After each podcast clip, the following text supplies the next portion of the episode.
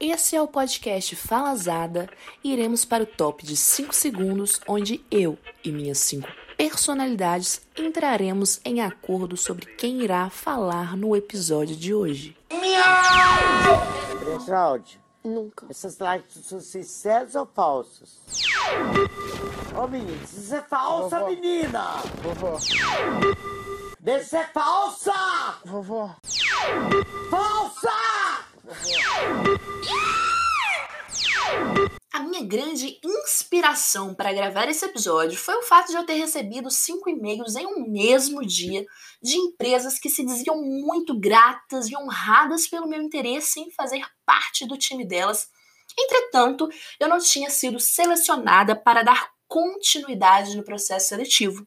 Eu achei muito interessante. É quase igual quando você toma um fora de alguém, né? Ai, que o problema sou eu, não você. E o bacana é que eles ainda deixam um negócio ali no ar, uma coisa meio pendente. Fique tranquila, seu currículo permanecerá cadastrado em nosso banco de dados para futuras oportunidades. O que é uma grande mentira, né? Porque assim que eles te mandam esse e-mail, eles excluem o seu currículo para nunca mais ter que lidar com algo assim tão desastroso. E é nisso que tem se resumido minha vida profissional nos últimos tempos. Mandar currículos e receber e-mails de empresas me dispensando. É uma sensação muito boa, gente. É uma coisa gostosa demais. É aquele gostinho de. Meu Deus, que grande fracasso eu sou. Será que gastei quatro anos da minha vida dentro de uma faculdade e mesmo assim nunca vou ter um emprego decente? São vários questionamentos maravilhosos como esse que me ocorrem nesse período. Questionamentos do tipo: será que eu gosto mesmo disso que eu estudei? E a resposta é: talvez não. E mesmo se a resposta for sim, ok, eu gosto disso que eu estudei, mas eu sou realmente boa nisso? Daí, com certeza, meu amor, a resposta é não, não sou. E mesmo se eu for minimamente boa no que eu faço, sempre vão existir coisa aí de umas 14 pessoas que com certeza são imensamente melhores do que eu. E aí quando você para pra pensar nessas coisas, o que acontece? É isso mesmo. A depressão é a crise de ansiedade que nada que 10 gotinhas de Rivotril não resolva. Mas ok, vamos supor, coisa aí da suposição, né? Da situação hipotética, visto que não é o meu caso no momento. Você tá lá bem gatinha trabalhando na sua área, ganhando um salário que dá aí pra sobreviver, né? Porque a coisa do salário hoje em dia é basicamente pra sobrevivência, né? Visto que a minha geração se lascou. bicha, puta que pariu! O Brasil tá lascado! Quando chegou a nossa vez de pagar as contas, o supermercado tá aí coisa de 100 reais pra comprar um pacote de macarrão, um leite e um quilo de carne. Aí você vai pro aluguel e é coisa de dois terços do salário, meu amor, pra você pagar uma simples moradia. E a gasolina é melhor a gente deixar pra lá, né? Que vamos aí comprar uma bicicleta que você economiza e pratica o negócio do exercício físico na base da necessidade de salvar um dinheiro e de quebra ainda cuidar da saúde, né? Porque a gente que tá aí na casa dos 20 anos acha que saúde é um negócio que existe e que vai existir pra sempre, mesmo a gente mamando na coquinha gelada e no miojo. Aí beleza, você fez a sua compra do mês, pagou o aluguel e é isso. O seu salário, amor, ele ficou com Deus. Que sabor, né? A vida adulta é uma coisa gostosa demais. Mas aí vamos voltar para a realidade da pessoa que não tá trabalhando na sua área. Ou até mesmo aquela pessoa que não tem área, né? A área dela é toda e qualquer coisa que se disponha a pagá-la pelos serviços prestados. Gente, eu já passei por muita humilhação nessa vida, já tomei muito fora de gente aí muito mediana, ou é, vamos dizer, coisa feia mesmo, né? Que fez até eu questionar a minha aparência. Mas isso é um assunto para outro episódio.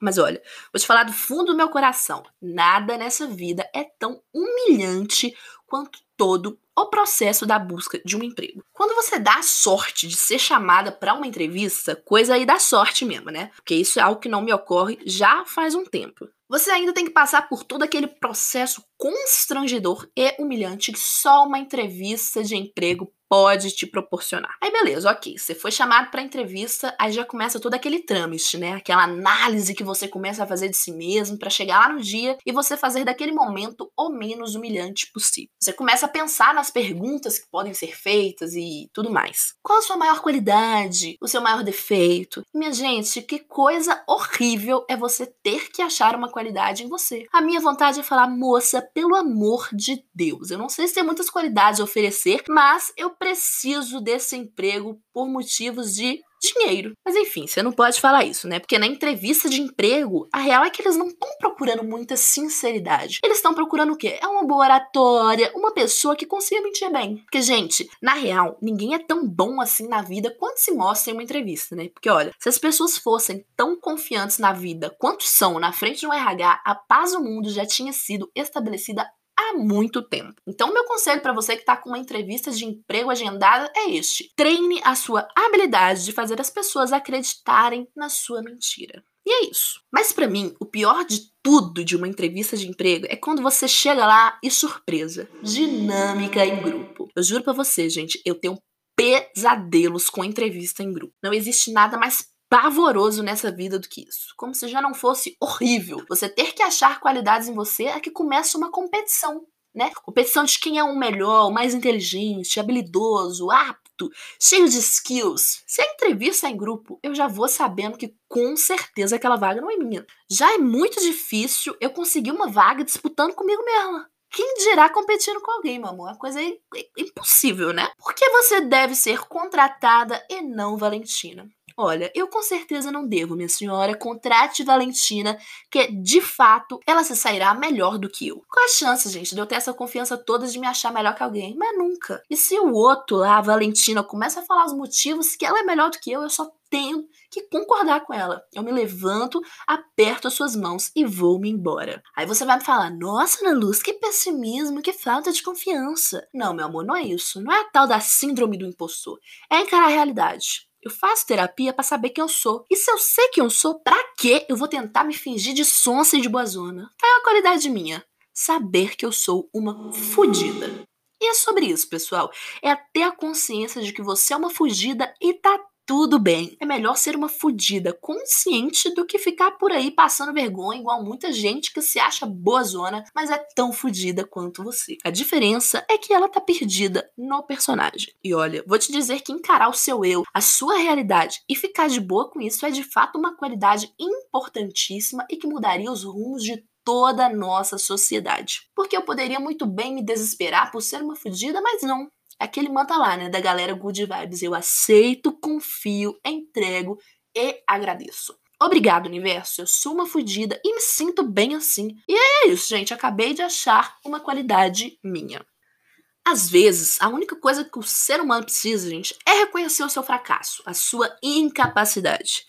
Pare de achar que você é bonzão demais, porque na maioria das vezes você não é. E eu tenho uma raiva de gente que se acha boa demais. Você se acha muito bom em tudo, e não precisa nem ser em tudo, não. Se você se acha bom em alguma coisa, por favor, não me dirija a palavra. Eu quero estar rodeada de pessoas fracassadas e falidas. Gente de bem como eu. E é muito importante que você ouça este podcast com seu senso de humor alinhado com o meu. E caso ele não esteja alinhado, meu amor, fica com Deus. E só agora eu fui me dar conta de que o pessoal do RH, ou melhor, gente gestão, né? Porque o RH foi ressignificado. Se o pessoal lá do, de gente gestão for me procurar nas redes sociais, se deparar com isso aqui, meu Deus do céu, eu nunca vou ser contratada por empresa nenhuma, né? Esse é um episódio quase que dizendo assim: não me contratem, eu sou péssima.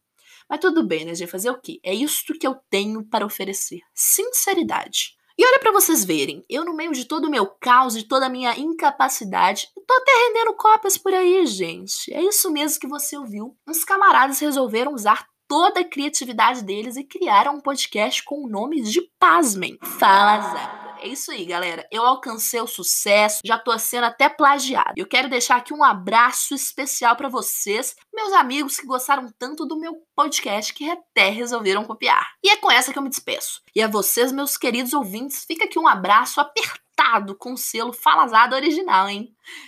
Eu não sei o equivalente para o RSRS falado, mas saibam que eu gostaria de inseri-lo aqui. E se você gostou desse episódio, compartilha ele com seus amigos, com sua família e quem mais você quiser. Mas compartilha de verdade, viu, gente? Porque só com vocês compartilhando, talvez algum dia eu deixe de ser essa grandíssima fracassada. E muito obrigada. Olha o grito da pantera.